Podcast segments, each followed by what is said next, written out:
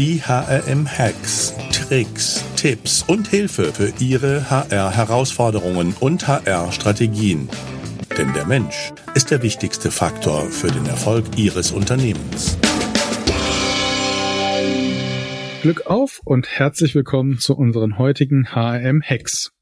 Präsentiert von dem Talent Pro Expo Festival, das wichtigste Event für Recruiting, Talent Management und Employer Branding das am 28. und 29. Juni 2023 wieder in München stattfindet. Mein Name ist Alexander Petsch, ich bin Gründer des HM-Instituts, euer Gastgeber. In unserer heutigen HM-Hacks-Folge spreche ich mit Daniel Mühlbauer zu People Analytics Hacks. Daniel Mühlbauer ist totaler HR-IT-Experte, würde ich mal so sagen. Co-Founder von Function HR, an einem Startup in München, das es heute immer noch erfolgreich gibt und ist danach in seiner weiteren Karriere bei Lüber Lubrication, ein Hersteller für industrielle Schmierstoffe, im HR-Projektmanagement unterwegs gewesen und jetzt seit über einem Jahr bei Siemens Experte für People and Organization IT Solutions, also das, was man so HR-IT nennt. Stefan Scheller, Persoblogger und auch hier im Podcast ja schon mehrfach dabei gewesen, hat Daniel Mühlbauer mal als einen der größten Experten zum Thema KI, People Analytics und Datenanalyse mit Blickrichtung auf HR im deutschsprachigen Raum bezeichnet. Und ähm, das, finde ich, beschreibt's ziemlich gut. Daniel ist Blogger mit seinem Datenliebe-Blog. Keynote Speaker war dieses Jahr unter anderem Köln auf der HR Tech Keynote Speaker und ich freue mich, dass du heute bei uns bist. Herzlich willkommen, Daniel Mühlbauer. Ja, vielen Dank für die nette Intro. Ich freue mich auch dabei zu sein. Ja, heut, unser heutiges Thema ist ja People Analytics und das ist ja gefühlt auch so ein bisschen so ein Buzzword wie ja, wie auch zum Beispiel KI. Und ja, ich stelle mal wieder fest, überall, wo KI draufsteht, ist gar nicht unbedingt unter der Haube auch KI drin. Wie ist denn das mit People, People Analytics, Daniel? Wie siehst denn du das? Ist da überall das drunter, was oben drauf versprochen wird?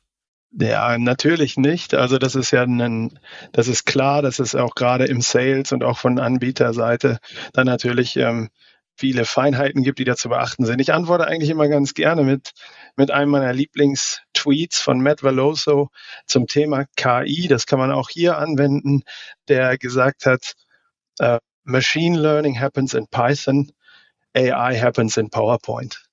Und das ist eigentlich hier genauso. Predictive Analytics happens in Python oder in R oder in anderen sehr, sehr mächtigen Statistikpaketen. People Analytics und Predictive People Analytics oder HR Talent Intelligence, all diese Namen, die da draußen rumfliegen, die, die sind dann eher für die Sales Pitches und PowerPoints dieser Welt. Schön zusammengefasst auf den Punkt. Wie würdest du denn einsteigen? Was sind denn so, äh, heute geht's ja um Hacks zum Thema People Analytics. Wie würdest du dich dem Thema nähern und ja, was würdest du da empfehlen? Also wann immer ich in Kontakt gerade zu verschiedenen Unternehmen auch bin und wir uns austauschen darüber, wie man das datenbasierte Personalmanagement, was häufig als, als Rahmendefinition für People Analytics benutzt wird, dann aufzieht, ist eigentlich ein Hack, der sich so selbstverständlich anhört, dass man ihn schnell mal überliest. Aber die Power, die dahinter steckt, halt wirklich nicht ja, so schnell richtig einzuschätzen vermag. Das ist nämlich wirklich mit der Business-Fragestellung zu beginnen. Und nicht alles, was wir in HR, was wir im People Management für eine relevante Business-Fragestellung halten, ist tatsächlich auch im Business relevant. Ich kann gerne mal aus dem Nähkästchen plaudern von mir, aus meiner privaten Erfahrung, so ein persönlicher Fail sozusagen, der dahinter steckt. Ich habe mal, als ich noch bei Function HR war, habe ich mal in einem Pitch, da ging es durchaus auch darum, Sales relevant in irgendeiner Weise dann zu einem Abschluss kommt oder so, oder zumindest in einer weiteren Beauftragung, habe ich in einem Erstgespräch ganz, ganz stolz mal einen Pitch zusammengebaut, der für mich auch unheimlich solide war zum Thema Exit Prediction, also die Vorhersage von möglichen freiwilligen Kündigungen und Wahrscheinlichkeiten, Kündigungswahrscheinlichkeiten en, entlang der existierenden Belegschaft. Ja. Und dann habe ich das super, wie ich fand, hergeleitet mit einem Business Case, die Kosten dieser Fluktuation, die Kosten der Neubesetzung der Stelle, insbesondere auch die arbeitsmarktbezogenen Kosten, die dann durch Vakanzen und so weiter stehen. Und das läpperte sich auch auf ein schönes Sümmchen, wo ich gesagt hätte, na ja, das ist im Millionenbereich. Das hat ja Relevanz. Das hatte gar keine Relevanz für dieses Unternehmen auf der anderen Seite, weil die haben halt einfach Gewinn nach Steuern mehrere Milliarden gemacht im Jahr. Und für die war das, so hart sich das anhört, in dem Moment äh, ja die dritte Nachkommastelle am Gewinn. Und da war viel relevanter, war auch ein produzierendes Unternehmen, dass man zum Beispiel Stillstand am Fließband vermeidet, um jeden Preis, weil der pro Minute schon so viel kostet, bei dann vielen, vielen, vielen Produktionsfließbändern in der Welt, dass das halt ein viel größeres Businessproblem war. Und ich aus meiner HR-Brille habe dieses Fluktuationsproblem für so riesig gehalten, weil es im Kontext des HR einer der kostentreibendsten Faktoren ist. Aber fürs Business, die haben gesagt, zum einen will ich gar nicht die Fluktuation auf Null kriegen und zum anderen, so teuer ist das ja jetzt auch nicht.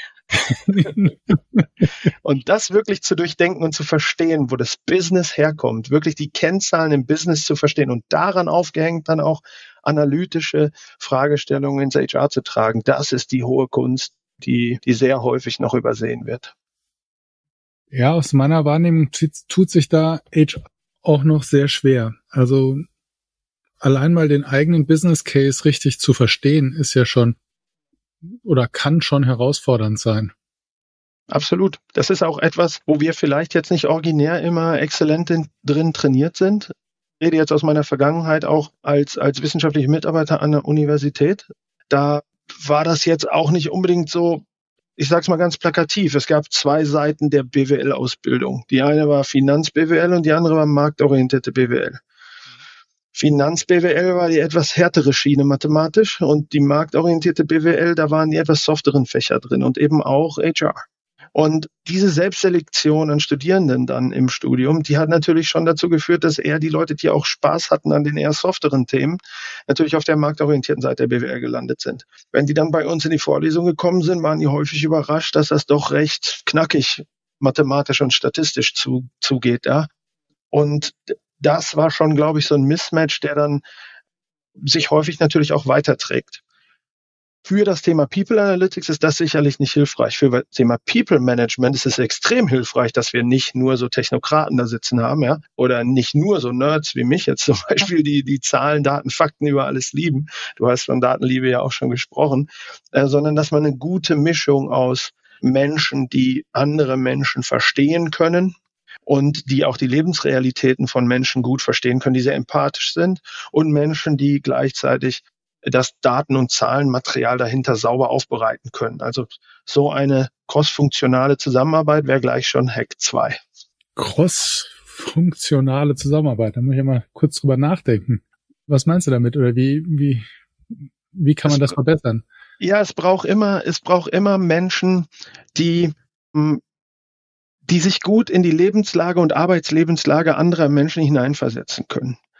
Und das sind häufig nicht diejenigen, und das ist jetzt sehr stereotypisch, klar, das mag man mir bitte verzeihen, die so ganz gerne und tief auch gleichzeitig in die Datenwelt abtauchen sondern meistens sind das zwei unterschiedliche Personas. Die einen haben riesig Bock, Zahlen, Daten, Fakten von links nach rechts zu drehen und sich da wirklich auch durch die statistischen Verfahren dahinter zu wühlen die ja nun mal mit Blick auf die prädiktiven Analysen ja auch immer komplexer werden. Da hat man es wirklich mit handfester Statistik zu tun. Und das ist kein Selbstläufer. Und gleichzeitig auf der anderen Seite braucht man eben Menschen, die die den Sinn hinter diesen Zahlen, Daten und Fakten besser einordnen können. Die verstehen, warum zum Beispiel ein Recruiting-Prozess an der einen oder anderen Stelle länger dauert, wenn der Zahlenmensch vielleicht immer sagen würde, ja, Time to Hire, optimieren bitte. Während der empathischere Mensch im, im, im Team dann versteht, hey, warte mal, hier gibt's gute Gründe, warum wir uns hier mehr Zeit lassen, weil wir wollen, wir wollen nicht einen schnellen Hire machen, wir wollen den besten Hire machen. Ja, und deswegen brauchen wir vielleicht ein bisschen länger, aber dafür machen wir eine bessere Entscheidung, weil wir das nochmal von links nach rechts drehen, auch im zwischenmenschlichen Bereich. Und diese Zusammenarbeit, die ist oft aufgrund der unterschiedlichen Mindsets schon nicht so einfach. Und das eine ist sehr technokratisch, jetzt hart ausgesprochen, vielleicht ein bisschen freundlicher gesagt, halt sehr technisch, sehr datenseitig, sehr, sehr logisch, sehr deterministisch in, in manchen Fällen. Und die andere Seite, da geht es eben eher um Empathie und um sich in die Lebenslage von Menschen hineinversetzen können, um Daten dann im Kontext von Menschen richtig deuten zu können. Und dass diese Fähigkeitsprofile, ob die nun in einem Menschen, zwei Menschen oder 15 Menschen zu finden sind, sei dahingestellt, dass die gut miteinander vermittelt arbeiten können in einem Team, das sich um People Analytics kümmert. Das ist eine, das ist auch, wie gesagt, zweiter Hack. Das ist, glaube ich, dann sogar etwas, das, das die Masse von den wirklich erfolgreichen People Analytics Teams trennt. Also sich gegenseitig ja, befruchten und gut zuhören. Mhm. Wie geht's dann weiter? Was ist so wäre so die nächste, der nächste Punkt, den du auf deiner Agenda hast? Ja, auch wieder etwas, wo man sagt, wenn man es hört, ja, ist doch klar. Aber das in der praktischen und operativen Umsetzung einfach ein richtig dickes Brett ist, ist die Daten sinnvoll zu integrieren. Wir stehen eher immer vor der Herausforderung im HR-Bereich mit zunehmender Digitalisierung, dass wir einen ganzen bunten Strauß an Tools und Lösungen einsetzen. Die meisten davon kaufen wir ein, wahrscheinlich ja, an der einen oder anderen Stelle als Unternehmen entlang der, des Employee Life Cycles. Ja. Und so ist das zumindest bei vielen Unternehmen, mit denen ich spreche, dass sie eben diese Tools einkaufen, ein paar Recruiting-Tools etc. etc., ein paar Talent-Tools, Learning-Tools, dann das klassische Backend-System für HR, Administration und so weiter. Und in den seltensten Fällen hat man da wirklich dann nur einen Toolanbieter im Einsatz, sondern das sind viele verschiedene. Und es ist nicht automatisch ein Selbstläufer, dass die Daten im Hintergrund dann auch miteinander sprechen. Dahinter liegt eine Hierarchie auch, eine Entscheidungs- und Ownership-Hierarchie in den Unternehmen. Ja, in den meisten Fällen gehören die Daten unterschiedlichen Menschen, unterschiedlichen Domänen, die erst miteinander integriert werden müssen. Und da muss man natürlich auch ein paar Datenschutz- und, und Privatheitshürden nehmen. Das ist also bei, also so dieses, dieser Idealzustand des automatisch im Hintergrund laufenden Data Flows von Pre-Hire bis Retire, wo man wirklich alle Daten zu jedem Zeitpunkt direkt unter den Fingern der fähigen Data ScientistInnen dieser Welt hat. Das ist eine Vision und die Realität dahinter ist deutlich schwieriger.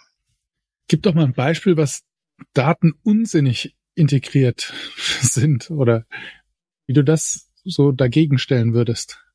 Eine ganz unsinnige Integration von Daten findet immer dann statt, wenn man Daten einfach als Selbstzweck integriert. Wenn man jetzt das, was ich gerade gesagt habe, hernimmt, um zu begründen, dass man möglicherweise möglichst alle Daten, die man hat, integrieren muss, sofort. Und vorher darf man gar nicht anfangen mit Analysen oder so weiter. Fast das Gegenteil ist eigentlich der Fall. Also ausgehend von dem ersten Hack, den ich genannt habe, mit der Business-Fragestellung, braucht man ja vielleicht zur Beantwortung eines gewissen Business-Problems gar nicht alle möglichen Daten, sondern vielleicht reicht es ja, wenn man jetzt, ich greife jetzt mal eins raus, man möchte gern das Problem der Frühfluktuation im ersten Jahr nach Neueinstellung in den Griff bekommen dann braucht man nur bestimmte Daten aus dem Recruiting-System, vielleicht noch Candidate Experience Befragung und ein paar Onboarding-Daten und, und aus dem HCM-System. Das sind dann irgendwie so drei Quellen oder sowas, ja, die man da zusammenschließen muss. Der Rest kann einem erstmal egal sein. Alles, was nach dem ersten Jahr passiert, kann einem erstmal egal sein mit Blick auf diese Beantwortung der Frage. Und wenn ich jetzt einfach nur, weil ich vielleicht den Hack vorher zu ernst nehme, einfach erstmal alle Daten integrieren möchte, bevor ich überhaupt anfange, Probleme zu lösen, werde ich nie Power auf das Projekt kriegen, das Projekt People Analytics im Unternehmen kriegen, weil ich ja erstmal Jahrzehnte nur Kosten verursache durch die Datenintegration, aber nie mal eine Lösung anbiete oder mal eine Beantwortung einer Frage anbiete. Und das Unternehmen, wo das fliegt, das muss mir erst noch gezeigt werden. Also das wäre tatsächlich wirklich völliger Unsinn, diese Dinge erstmal einfach nur zu integrieren um der Daten willen. Also wäre sozusagen ein weiterer Tipp eigentlich lieber mit weniger Daten beginnen, relevante Daten sozusagen, durch das weniger auch die Komplexität reduzieren und ja, ich sag mal, schneller am Ergebnis sein. Absolut. Und damit gleich irgendwie eine Richtschnur zu schaffen oder so ein Richtwert eines pilotierten Erstprojekts, das dann evaluiert werden kann mit Blick auf die Qualität der Antwort, die durch die Daten herausgefunden ist und auch die, ja, sicherlich auch die Skalierbarkeit dann besser eingeschätzt werden kann. Ich kann also auch aus Fehlern, die ich in diesem ersten Projekt mache, viel besser lernen für die Skalierung einer gesamten People Analytics Funktion. Das ist, glaube ich, etwas, das man auch noch deutlich unterschätzt. Schnell zu lernen und damit besser zu werden über einzelne Teilprojekte, die aber sicherlich ein konkretes Problem lösen. Ja, das, das würde ich definitiv empfehlen. Mhm. Ja, jetzt haben wir sozusagen unsere ersten erfolgreichen Teilprojekte sozusagen stehen. Wie geht's dann weiter? Was wären weitere Tipps, die du, du hast? Kriegt man Erfolg auf People Analytics?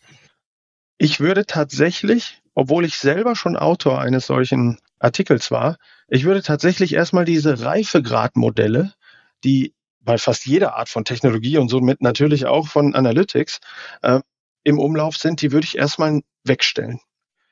Denn die suggerieren, dass man irgendwie so erstmal deskriptive Analysen machen muss und dann kann man überhaupt mal Diagnostiken machen, wo man nach dem Warum fragt, ja. Und dann kann man irgendwie prädiktiv arbeiten. Das ist in dem Sinne nicht, nicht korrekt. Mit den richtigen Daten kann man sofort prädiktiv arbeiten. Dabei fallen als Nebenprodukt dann deskriptive Daten raus. Also wenn du dich statistisch um die Frage kümmerst, unter welchen Bedingungen schaffen wir es, unsere selbst auferlegte Diversity-Quote im Mittelmanagement bis 2030 zu erreichen? Dann fällt dabei natürlich auch die heutige aktuelle Diversity-Quote auf dem mittleren Management ab als Nebenprodukt. Das ist ganz automatisch so, weil du die berechnen musst, weil du es sonst nicht vorhersagen kannst in irgendeiner Weise. Ne? Aber du musst nicht erst diese deskriptive Analyse vollständig durchlaufen haben, um in dieses Prädiktive einzusteigen. Und das ist häufig natürlich, ja, nicht ganz unbegründet von Beratungsseite natürlich ein Konzept, das da auch hereingetragen wird, weil man entlang einer solchen, eines solchen Reifegradmodells lässt sich natürlich auch ordentlich Geld verdienen, ne? weil das Unternehmen will ja immer begleitet werden dann auch durch, durch einen solchen Zyklus. Und da bin ich mir nicht sicher, ob man sich darauf immer verlassen sollte, sondern dann lieber wieder pilotprojektbezogen, lieber gleich die Fragestellung adressieren. Und wenn die Fragestellung eine prädiktive Fragestellung ist, wie wird sich etwas entwickeln wahrscheinlich, dann kann man auch gleich mit prädiktiven Analysen beginnen. Wenn das eine deskriptive Fragestellung ist, haben wir einen Gender Pay Gap, dann braucht man erstmal nur eine deskriptive Antwort. Ja oder nein. Und unter welchen Bedingungen? Und worum, warum haben wir einen, ist dann diese diagnostische Fragestellung, wofür man diagnostische Analytik braucht. Und das kann ich, glaube ich, auch vielen Zuhörerinnen und Zuhörern da draußen sagen. Es kommt viel mehr auf diese Fragestellungen an, also die Business-Problematik, die man lösen möchte, und dann, ob sich aus dieser Business-Problematik eine eher deskriptive Fragestellung, eine beschreibende Fragestellung oder eine Frage nach dem Warum oder eine Frage nach dem, was wird denn kommen, ja, oder entwickelt. Das, das ist, glaube ich, entscheidend. Jetzt haben wir sozusagen die Business-Frage verstanden oder den Business Case versucht zu verstehen, sozusagen die, das cross-funktionale Know-how abgeholt, nächstes Mal. Was sind sozusagen die, die, die nächsten Schritte oder die nächsten Steine sozusagen auf dem Weg? Eine Lernkurve, die und wie gesagt, ich bei solchen Dingen äußere ich hier immer meine persönliche Meinung und nicht etwa die Meinung der Unternehmen, in denen ich arbeite oder so, sondern meine persönliche Meinung, das, was ich bei vielen Unternehmen gesehen habe, im Austausch auch auf Konferenzen und so weiter, wenn Kolleginnen und Kollegen aus anderen Unternehmen mich dann fragen und ihre, ihre Situation schildern. Was ich da häufig gesehen habe noch sind, sind, sind zwei Dinge. Das eine ist, häufig wird HR Controlling und People Analytics oder HR Analytics irgendwie so als ein Einheitsbrei zusammen angeboten.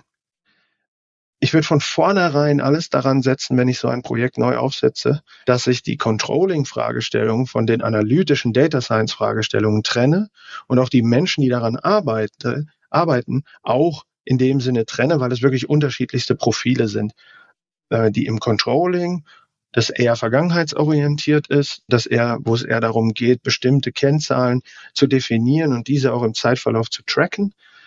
Und dann das Data Science, worum es, wo es eher darum geht, prädiktive oder diagnostische Fragestellungen die sich vielleicht aus dem Controlling entwickelt haben, detailliert zu beantworten. Das sind auch wirklich am Arbeitsmarkt unterschiedliche Zielgruppen. Und das würde ich nicht zusammenschmeißen, sondern das würde ich im People Analytics Team von mir aus aber dann trennen in Aufgabenbereiche, wo unterschiedliche Menschen dran sitzen mit unterschiedlichen Leidenschaften. Und das Zweite, was ich, das ist eigentlich eine fast automatische Lernkurve, wo irgendwann jedes Unternehmen landet, das ich bisher gesehen habe, das sich mit People Analytics befasst, ist das Thema der sogenannten Actionable Insights. Das Ziel von People Analytics ist eigentlich bei personalbezogenen Entscheidungen zu helfen und zu unterstützen. Wer wird rekrutiert aus denen, die sich beworben haben? Wer wird befördert? Wer wird in welches Team gesetzt? Wer geht und warum? Also nicht wird gegangen, sondern warum gehen die Menschen wieder? Ja? Was kann ich dagegen tun, dass Menschen gehen, wenn ich bestimmte Menschen halten möchte?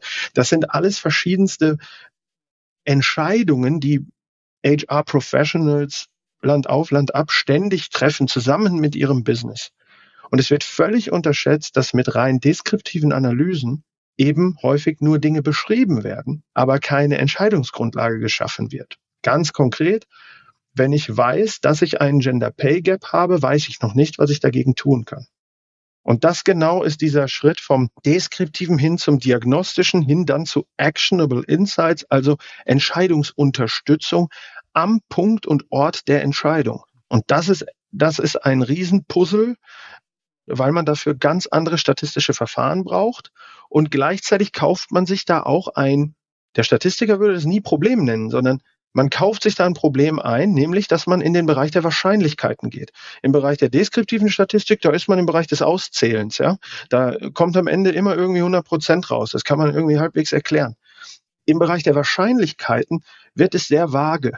In dem Sinne, dass eine Wahrscheinlichkeit von 99 Prozent, dass jemand das Unternehmen in den sechs Monaten verlassen wird, kann trotzdem nicht eintreten.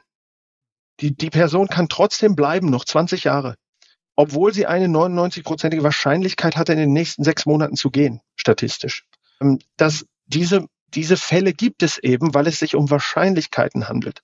Das ist wie, wie, beim, wie bei der Wettervorhersage. Manchmal nimmt man den Schirm umsonst mit. Ja. Und, und das genau ist der, der Punkt, glaube ich, ist eine völlig andere Art von Statistik auch und von Arbeiten mit Daten. Und das muss sich auch im Mindset bei den beteiligten Menschen tatsächlich verändern, dass man plötzlich als Mensch gefragt ist, trotzdem, trotz all dieser Daten und bestmöglicher Statistik und so weiter, ist man als Mensch am Ende gefragt, vielleicht im Team mit anderen Menschen Entscheidungen zu treffen. Und das werden einem die Daten niemals abnehmen, egal wie gut man diese Statistik baut. Spannend ja, ist im Prinzip die Kehrseite deines ersten Hacks, nämlich businessfokussierte Fragen zu stellen, ja, und dann auch sozusagen umsetzbare Antworten zu liefern, ist eigentlich, ich sag mal, die, dieselbe Medaille, nur die andere Seite irgendwie. Genau, genau. Es ist im Grunde Full Circle. Wenn man Fragen stellt, dann will man sie auch beantworten. Und diese Beantwortung, die kann in unterschiedlicher Qualität erfolgen. Und Qualität heißt im besonders prädiktiven oder diagnostischen Fall, dort wo fortgeschrittene Statistik eingesetzt wird, heißt eben dann niemals mit Sicherheit, sondern immer nur mit an Sicherheit grenzender Wahrscheinlichkeit. Das ist quasi das Tollste, was man, was man kriegen kann, ist an Sicherheit grenzende Wahrscheinlichkeit. Ja. Ja, ich hätte jetzt gesagt, dein Business, ja. Absolut. Was hast du denn sonst noch für unsere Hörerinnen und Hörer im Gepäck an Hacks? Das ist also etwas, was ich wirklich noch teilen möchte, weil mir das sehr nah am Herzen liegt. Ich bin selbst ausgebildeter Ökonom. Ich bin selber BWLer. Ich bin selber jemand, der jetzt in der Schule nicht gut in Mathe war. Ich bin selber jemand, der auch im Studium erst zwei Anläufe brauchte, um so Statistik eins und zwei dann auch wirklich zu schaffen. Und man kann sich das tatsächlich autodidaktisch draufpacken, diese ganzen Themen. Also es ist nicht, diese Hürde ist nicht so hoch, wie, wie gerne suggeriert wird. Die ist nicht klein. Man muss schrittweise vorgehen und man muss den Mut, ständige Neugier mitbringen, um sich auch durch die trockeneren Themen durchzufräsen. Und ja, ich möchte gerne Full Disclosure, ich hatte während meiner Doktorarbeit sicherlich auch Zeit und den Auftrag, dort nochmal eine besondere Ausbildung irgendwie zu erhalten an der LMU, die, die sicherlich da Maßstäbe setzt in, in, in Deutschland. Aber die Weiterbildungsmöglichkeiten, die es heute gibt im E-Learning-Bereich, einfach, da möchte ich jeden wirklich, jedem wirklich Mut machen, der, und, und der heute oder die heute vielleicht denkt, oh, dieses Zahlen, Daten, Faktenzeug, das war noch nie meine Stärke. meine auch nicht. Und heute fühle ich mich sehr, sehr gut in dem Kontext und sehr wohl aufgehoben in dem Kontext. Und da würde ich mich freuen, wenn viel mehr diesen Schritt wagen äh, und ja, an die Grenze gehen, an die sie gehen wollen. Das mag ja auch früher enden, ist kein Problem. Und auch ich, also ich bin jetzt schon sehr lange dabei. Und dennoch, wenn ich mich mit Expertinnen und Experte für Statistik unterhalte, dann muss ich 50 Prozent der Begriffe googeln. Gibt es so einen People Analytics Status, wo man sagen würde, jetzt, jetzt steht das sicher und rund oder ist das eigentlich sich aufmachen zu einer Dauerbaustelle? Baustelle nicht unbedingt. Wenn man es geschafft hat, stabile Prozesse für genau zwei Dinge zu etablieren, nämlich für den Inflow von Fragestellungen, die man dann entweder in Form strukturierten Reportings abfrühstückt oder in Form von Spezialaufträgen an Data Scientistinnen, die dann eben tief in diese Daten reinrücken. Und wenn man da eine gute Abstimmung auch zwischen diesen beiden Aufgaben hat, dass quasi, dass man sehr schnell weiß, oh, das ist eher eine Reporting-Fragestellung und das ist eher eine Data Science-Fragestellung und alles, was man im Data Science als Ergebnis produziert, dann auch versucht, in ein Standard-Reporting wieder zu überführen, weil das lässt sich durchaus standardisieren, diese Dinge, die man dort dann mit, mit fortgeschrittener Statistik macht. Wenn man das gut miteinander hat und dann vielleicht noch jemanden im Team hat, der im Data Storytelling, im Consulting sehr stark ist, der ausreichend viel von den, von den statistischen Verfahren versteht, um diese an die Frau, den Mann im Business zu bringen, dann hat man ein Modell erreicht, wo man zumindest mit den Anfragen, die dann kommen, und die werden nie aufhören, strukturiert umgehen kann und nicht in diese, was heute noch viele Unternehmen, glaube ich, haben, in diesen ständigen Stress aus Datengetriebenheit wirklich kommt. Und das ist für mich auch im Wortsinn schon ein wichtiger Unterschied, wo ich, wo ich wirklich darauf aufmerksam machen möchte für alle Zuhörerinnen und Zuhörer. Es wird oft von Data-Driven HR oder datengetriebenem HR gesprochen. Ich glaube, wenn man es geschafft hat, datenbasiert zu arbeiten und nicht mehr getrieben, dann hat man wirklich so einen Punkt erreicht, an dem man, äh, an dem man eine gute, well-oiled Machine hat, um um in dem Bild vom Anfang zu bleiben mit meiner beruflichen Laufbahn. ja, von den Schmierstoffen. Richtig. Muss ich ja hier Fuchs Petrolub aus Mannheim gleich auch noch erwähnen, ja. Und glaube ich, den Weltmarkt schon fast erschlagen, ja. Ich denke auch, ja. ja. Ja, Daniel, herzlichen Dank für diese Einblicke in eine Welt, wo ich sagen muss, bin ich weit von entfernt. Also meine Statistikscheine liegen, ja, not my strong point. Ja. ja, schön, dass du da warst. Ja, herzlichen Dank für die Einladung und danke für das tolle Gespräch. Ja, und wenn ihr nochmal die Hacks nachlesen wollt, einfach auf hm.de gehen und ähm, da könnt ihr das Ganze dann nochmal finden. Und ja, Glück auf, bleibt gesund und denkt dran, der Mensch ist der wichtigste Erfolgsfaktor für euer Unternehmen. Ich freue mich, wenn wir uns am 28. und 29. Juni diesen Jahres in München auf der Talent Pro natürlich persönlich sehen. Und wenn ihr noch einen Gast habt, den ihr mir empfehlen könnt, einfach direkt Nachricht an mich. Ich freue mich. Danke.